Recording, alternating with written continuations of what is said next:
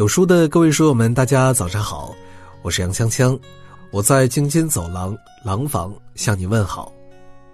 有书早晚打卡已经重磅上线了，点击文章顶部的图片就可以跟有书君说早安，获取专属早安图片。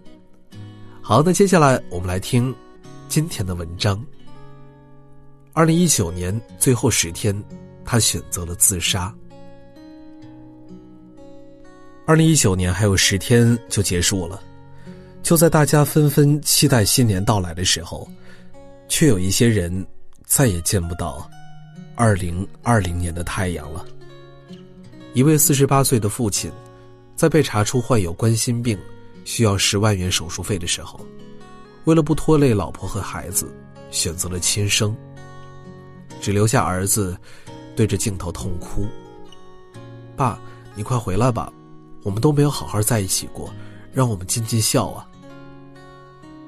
有网友问：十万就能压垮一个家吗？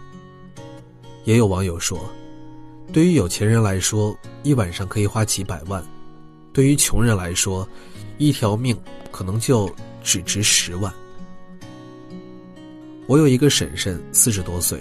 得了重病，为了不连累家里，上吊了。人世间有多少悲伤呢？更可悲的是，总有人劝你一定要坚强，却没有人告诉你该如何坚强。总有人告诉你，格局大的人不会在意眼前的痛苦，却没有人告诉你如何消化眼前的痛苦。人生实苦，还在咬牙坚持的你。已经是一个英雄了。二零一九年最流行的网络词，莫过于“我太难了”。似乎这一整年都在教会我们，如何面对人生的艰难。有人说，二零一九，活着才是一场意外。十月十日，无锡三二一国道高架桥倾塌，三条生命永远的停在了回家的路上。六月十七日，宜宾地震，十三人永远无法从睡梦中醒来。三月三十日，四川凉山大火，二十七名消防员和三名救火人员迎着烈火逆行而上，再也没有归途。他们中最年轻的才不到十九岁。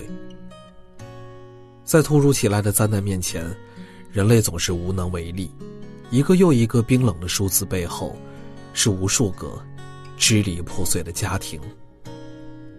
当我们以为未来可期，还有大把时间可以肆意挥霍的时候，命运却不知在何时为我们悄悄画上了那最后一刻休止符。在灾难面前，生命何其脆弱，脆弱到一碰就碎。严歌苓说：“这个时代一切都很快，盛放很快，凋零也很快。而真相是，有些人还未等到盛放，便在追求盛放的道路凋谢。”二零一九年十月十四日下午，二十五岁的女孩雪莉死了，仅仅相隔四十一天，她的好闺蜜具和拉也在家中自杀。晚安之后。再也听不到带着憧憬的早安。在生命的诸多告别里，比不辞而别更让人难过的是，说一句再见，就再也没见。二零一九年十一月二十七日早上，高以翔也走了。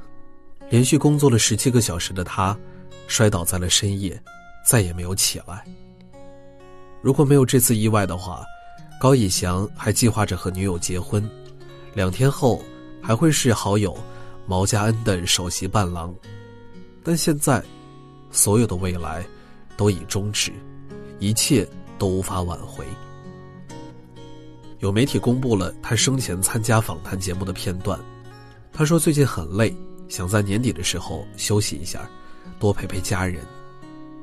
没想到，简单的愿望却成了永久的遗憾。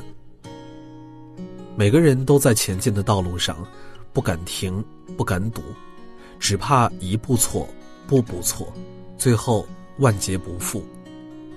可是为什么一次次的意外，一次次的分离都不能让人警醒呢？因为焦虑和恐惧，他们早已披上了努力上进的外衣。他们会说：“怕死就别做呀，反正想做的大有人在。”是啊，被焦虑和恐惧牢牢裹挟的我们，无处可逃。做法不合标准，就被认为是作；不加班不熬夜，就是不努力；不拼命就是不上进。面对工作、家庭、未来，我们只能被焦虑撵着跑，生怕一停下来就是万劫不复。害怕被生活抛弃的我们，怎么敢轻易停下呢？我真的扛不住了。二零一九年十一月二十六日，武汉地铁一号线的站台传来哭声，乘务员赶紧上前询问，后来才知，这名女乘客的孩子身患重病，家中积蓄用尽，还负债累累，现在孩子仍未度过危险期。她压力太大。忍不住在地铁站哭了起来。最后，站台不得不通知他的家属，将他接走。有多少次，我们拼尽全力，却依旧令自己失望透顶呢？不知从何时开始，成年人的我们，每天都在假装无所不能。我们将情绪调成了静音，靠着惯性闷头向前走。即使撞到头破血流，也要强撑着微笑。努力很容易，接受努力后的失望却很难。如果不是心里累积了太多苦、太多失望，又有谁愿意在人前涕泪横流呢？知乎上有一个问题：你从什么时候开始体会到生活不易的呢？一位网友回答。当我吃苦瓜开始不觉得苦的时候，因为生活比苦瓜苦多了。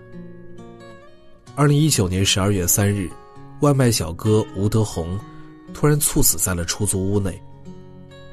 当他家人赶到现场的时候，电饭煲里热着饭，还有一碗咸肉，桌上还有两盘剩菜，煮青菜和大蒜炒蛋。吴德宏曾告诉家人。过完春节就回老家，送外卖太累了，可惜再也没等到回家的那一天。人生总是那么痛苦吗？还是只有小时候是这样？总是如此。这个杀手不太冷的经典台词，道出了人生最残酷的本质。